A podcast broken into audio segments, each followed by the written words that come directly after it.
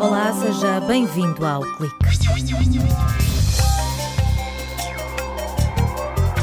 Foi inaugurado esta semana em Ilhavo o Parque de Ciência e Inovação. Um investimento de 20 milhões de euros que vai revolucionar a ligação entre a Universidade de Aveiro e o tecido empresarial da região.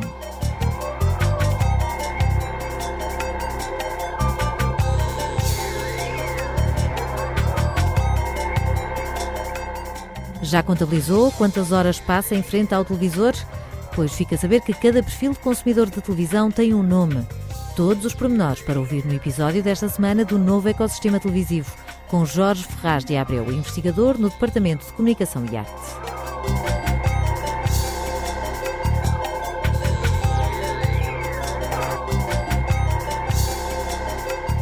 Três estudantes da classe de viola d'arco da Universidade de Aveiro foram selecionados para a Orquestra de Jovens da União Europeia. Estes alunos da licenciatura em Música integram a maior comitiva portuguesa de sempre.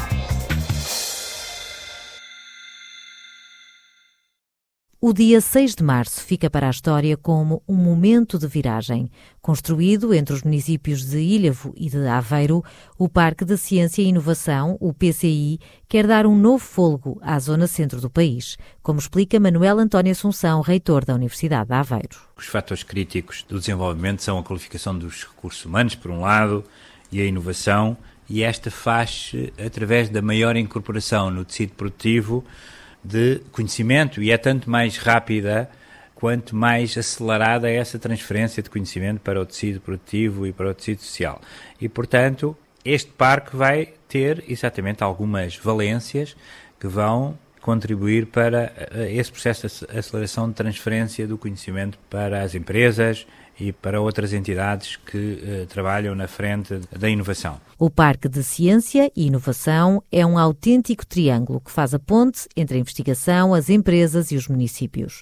Aqui os projetos encontram terreno fértil para que empreendedores e cientistas trabalhem em conjunto. Vamos ter laboratórios de uso comum, quer dizer, lugares onde se podem montar projetos entre empresas e infraestruturas da própria universidade, eh, unidades de investigação, em particular, vai ter a incubadora de empresas da Universidade de Aveiro, que por sua vez é ela própria um pivô da incubadora de empresas da região de Aveiro, portanto é, é aliás uma marca muito distintiva desta capacidade que nós temos de uh, trabalhar com a, a, região de Aveiro. Outro pormenor que define o caráter inovador do PCI é a Design Factory. Sabemos que é um instrumento cada vez mais poderoso, juntar várias disciplinas e incorporando naturalmente o design, no sentido de poder vir a conceber, a desenhar novos produtos que façam a diferença no mercado e, portanto, possam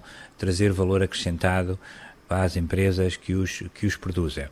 E vamos, por fim, ter lotes que vão permitir às empresas que se quiserem instalar, através da cedência de direito de superfície, que se instalem no parque e que, portanto, vivam nesta vizinhança da universidade, porque sabemos que é aí que as ideias, a criatividade, a originalidade brotam. Esta infraestrutura, projetada para se desenvolver em 35 hectares, nasceu da vontade de 19 entidades, onde se inclui a comunidade intermunicipal da região de Aveiro, empresas, associações industriais, municípios e instituições financeiras. Manuel António Assunção acrescenta que a Universidade de Aveiro assume a liderança e a vontade de criar riqueza na região com uma aposta musculada nas áreas em que se destaca. É por isso que os laboratórios do uso comum temos um para as tecnologias de informação e comunicação eletrónica, tem sido uma nossa marca desde o, no, início destes 44 anos que já levamos de existência. Temos os materiais, que é outra grande bandeira, e a bandeira onde temos vindo até nos rankings a posicionar-nos melhor, e o setor agroalimentar, que também é algo onde temos muita qualidade instalada. É bom que, que lembremos também que já temos, de alguma maneira, estas valências instaladas relativamente à área do mar, porque inauguramos o ano passado o Ecomar e, portanto, o Ecomar de alguma maneira é uma extensão do parque. No total, são 400 pessoas que vão partilhar laboratórios e corredores num ambiente de inovação, atrair e fixar talento e ser berço de negócios inovadores Fazem parte do ADN do Parque de Ciência e Inovação, um equipamento que foi recebido com entusiasmo pelos empresários. O setor industrial de Aveiro é, quiçá, aquele que é mais diverso em todo o país, para além da sua grande capacidade exportadora, tem um leque de empresas de tipologias muito diferentes e, portanto, isso é uma riqueza para a região e é uma riqueza, naturalmente, para a própria universidade. Temos uh, já um, o laboratório de uso comum na área das tecnologias de informação, comunicação e eletrónica já está lotado, ou seja, 22 empresas, 150 pessoas. O interesse pela Design Factory já ultrapassou 20 empresas, algumas das quais até colaboraram com materiais para os acabamentos da Design Factory e também as empresas de serviços partilhados já uh, preencheram o edifício central.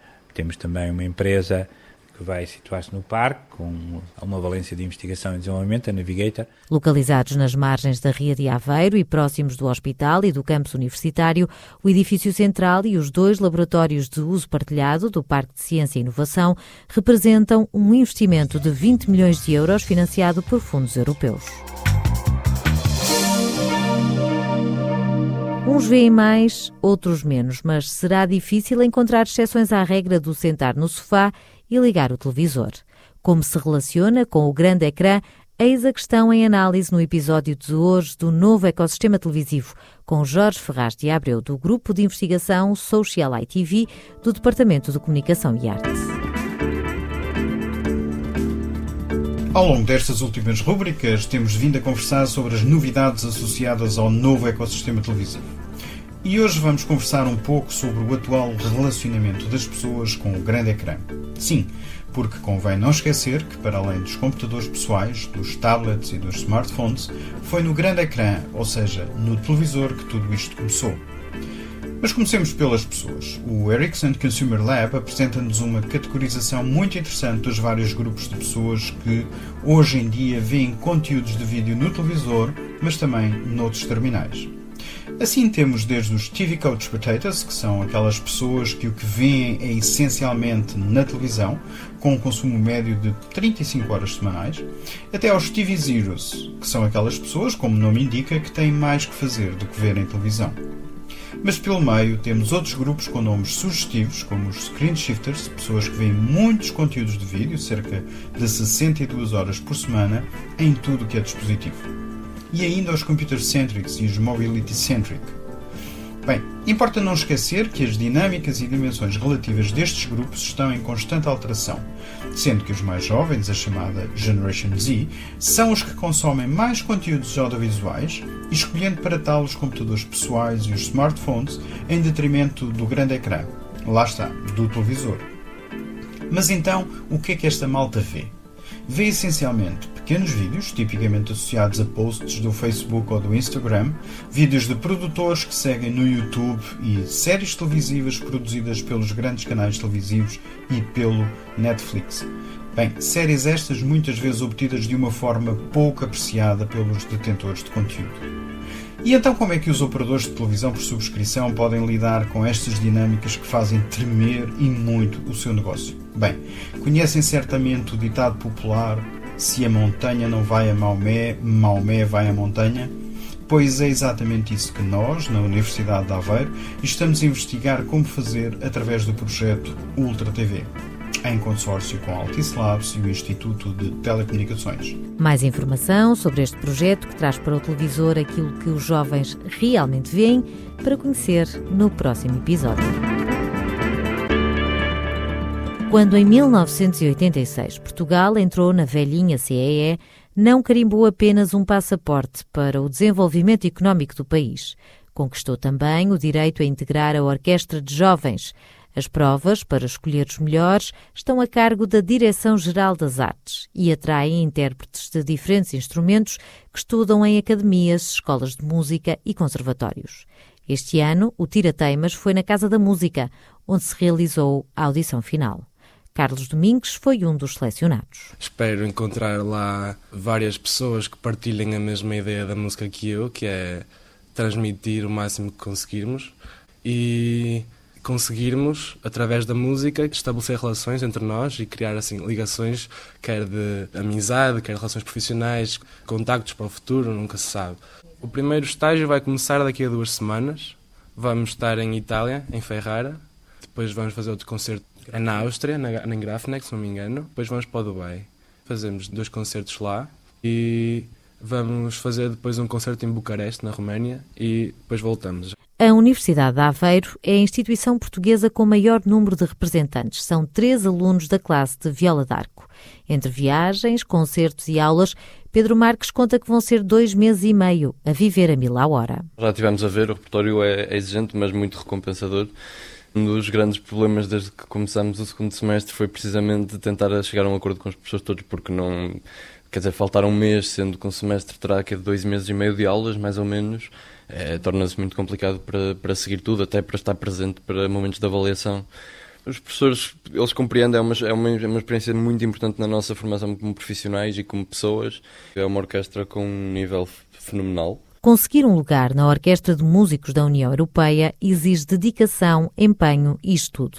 Os três alunos da licenciatura em Música da Universidade de Aveiro repartem o mérito da conquista com o professor de viola d'arco. Francisco Lourenço sublinha também a importância do espírito de equipa. É uma dedicação enorme e um conhecimento do instrumento, do repertório, de, da pedagogia, porque não é só saber as coisas, é preciso saber chegar aos alunos, a cada aluno, e é preciso ser muitíssimo perspicaz para perceber exatamente qual é que é o problema. Problemas podem ser técnicos, podem ser de, de compreensão do texto. De facto, ele é muito perspicaz e é muito presente mesmo. E para além disso, fizemos uma série de simulações de provas em que nós fazíamos júris uns dos outros, apontávamos e no final dizíamos mesmo: olha, tal, aqui é mais assim, mais assar, não sei o quê. E trabalhámos muito, muito, muito em grupo, ou seja, nós levávamos as coisas de facto muito sólidas. Francisco Lourenço destaca a qualidade do ensino em Portugal, diz que está ao nível do que se faz na Europa. Prova disso é a participação recorde da Comitiva Nacional, com 22 músicos selecionados. É o terceiro país mais representado. Nós, músicos portugueses, que nós estamos constantemente no estrangeiro, criamos uma ideia um bocadinho abstrata daquilo que é o nível altíssimo dos países nórdicos, do centro da Europa. De... Então nós aqui ficamos a estudar e, ai meu Deus, tenho que, porque senão não tenho hipótese. E, não... e depois de repente vamos lá e vemos, ah, afinal se calhar o nosso nível não é assim tão mau. Mas é um fenómeno que acontece um, um bocadinho por estarmos nessa, entre aspas, periferia. E também porque o investimento que foi feito na formação de, de professores tiveram a sua formação lá fora e de facto foram músicos excepcionais. E agora acabam por trazer também para cá aquilo que aprenderam. Para os três alunos da licenciatura em Música da Universidade de Aveiro, está aberta a janela para mostrar o talento nacional além fronteiras. Os jovens só lamentam que o roteiro de concertos tenha deixado Portugal de fora. Por hoje está tudo dito. Até para a semana.